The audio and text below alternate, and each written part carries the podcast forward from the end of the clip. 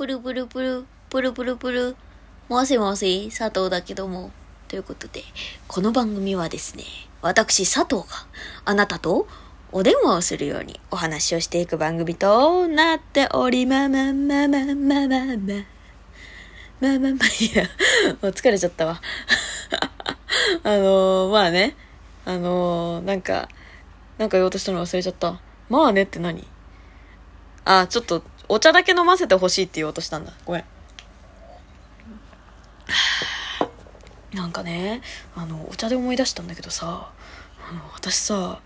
本当に何年も何年も前からウーロン茶を飲み続けてるんだけど、最近、ウーロン茶のメーカーの違いについてなんとなく分かってきてしまって、なんか、キモいなと キモいなと思い始めた。うん。まあ、私は安さで選んでるんですけれども、あの、まあ、近くのね、近くの某、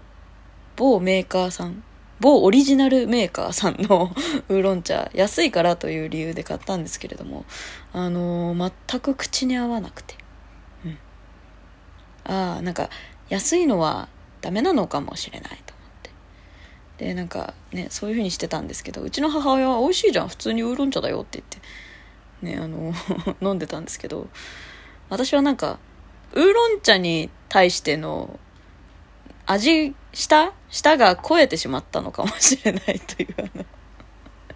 くだらない、くだらないやつなんですけど。ちなみに今飲んでるのは、コカ・コーラのファン、だかフォンだか フ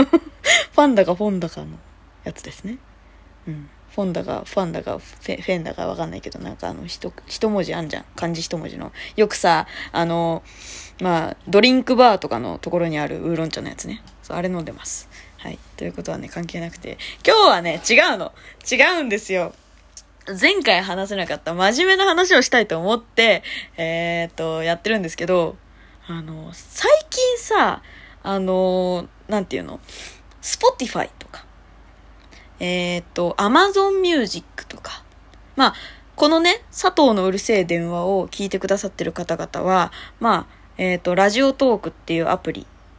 もしくは、Spotify、Amazon Music、もしくは、えっ、と、ポッドキャストさんで聞いていただいてるかなと思うんですけれども、こんな媒体でこんなこと言うのもありなのかなと思うんですけど、いやでもちょっとこれは私の考えと私の感想とっていう話だから、ちょっと聞いてほしい。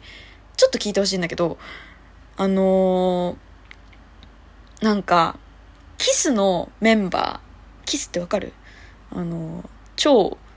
絶大な、有名な、マジでかっこいい、キスっていう全面白塗りの、なんか、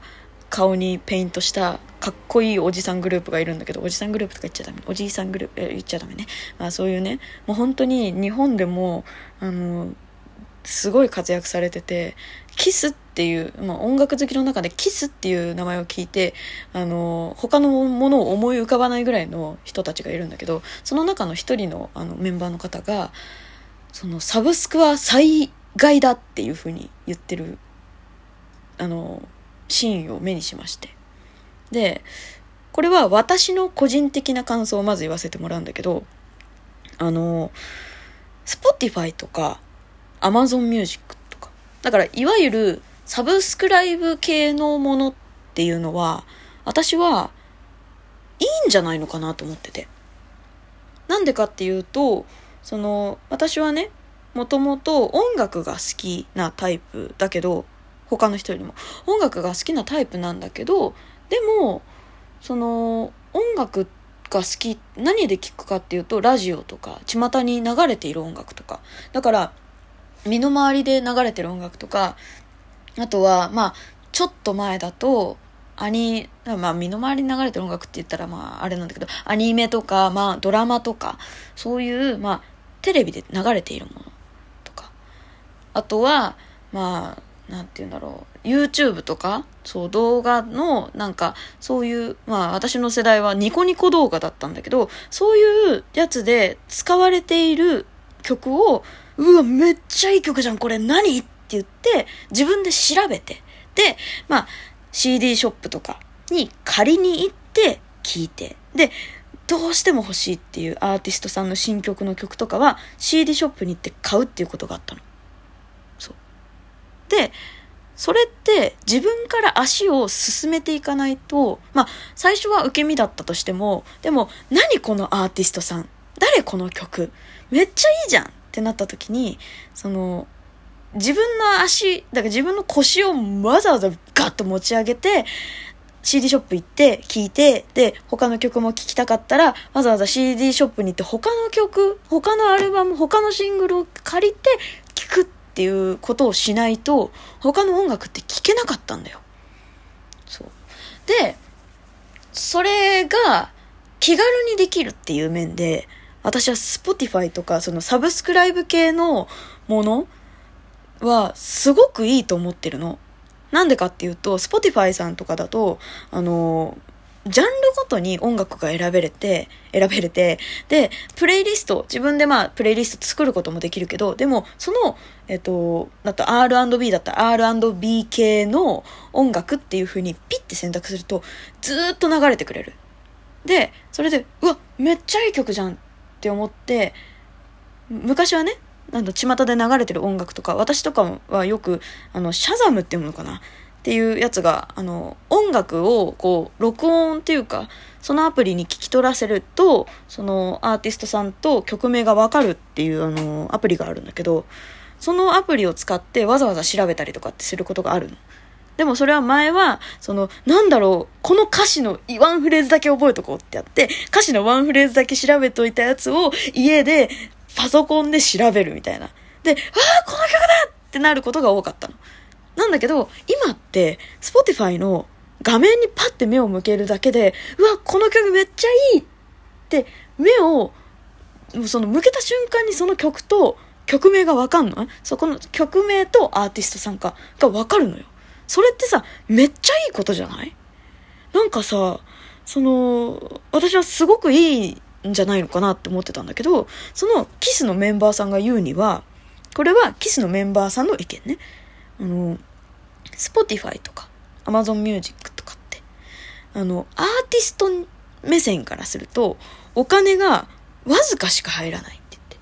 言って。で、自分の娘は動画が、動画っていうかそのストリーミング再生が1000万回再生をされたにもかかわらず、えっ、ー、と、214ドルしか入らなかった。214万ドルかな？しか入らなかった。確かに1000万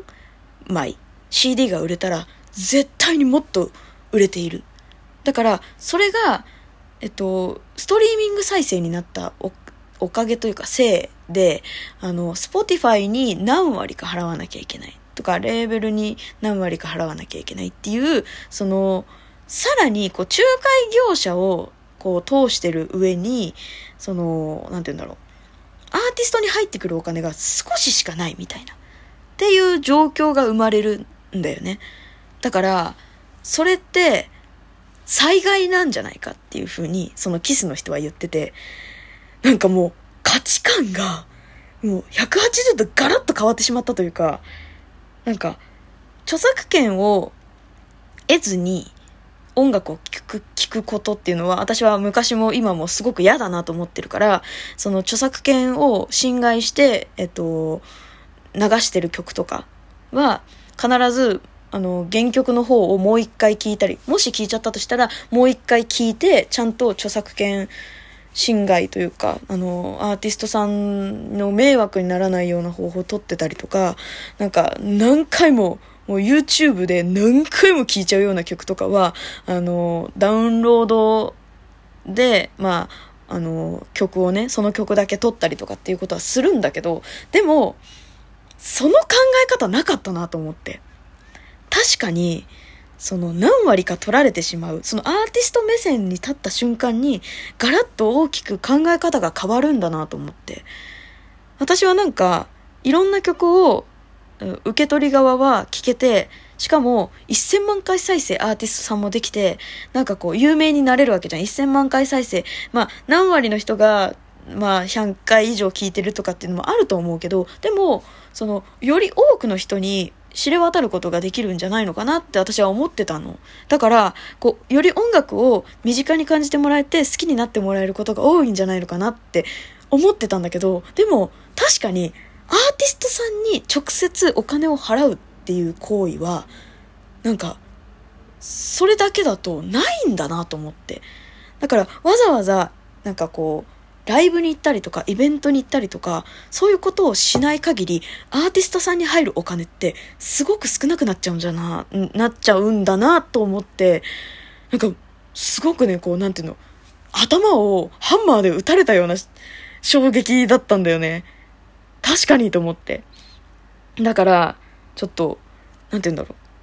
う。本当にね、1時間前ぐらいに、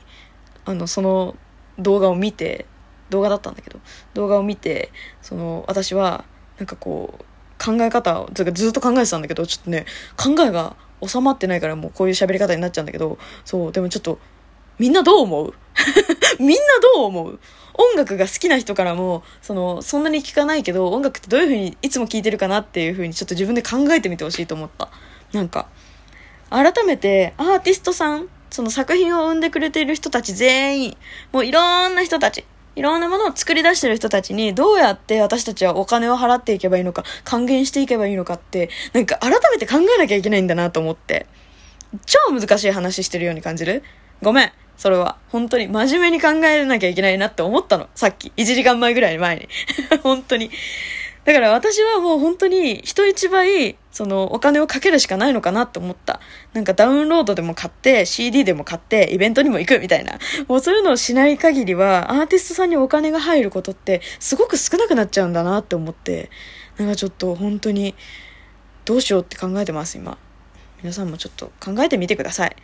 この機会に。うん。ということで、私、もうすごい投げ方ね、雑ね、ごめんなさいね。締め方雑なのよね、いつも。ということで、また次回も聞いてくれると嬉しいわ。じゃあねバイバーイ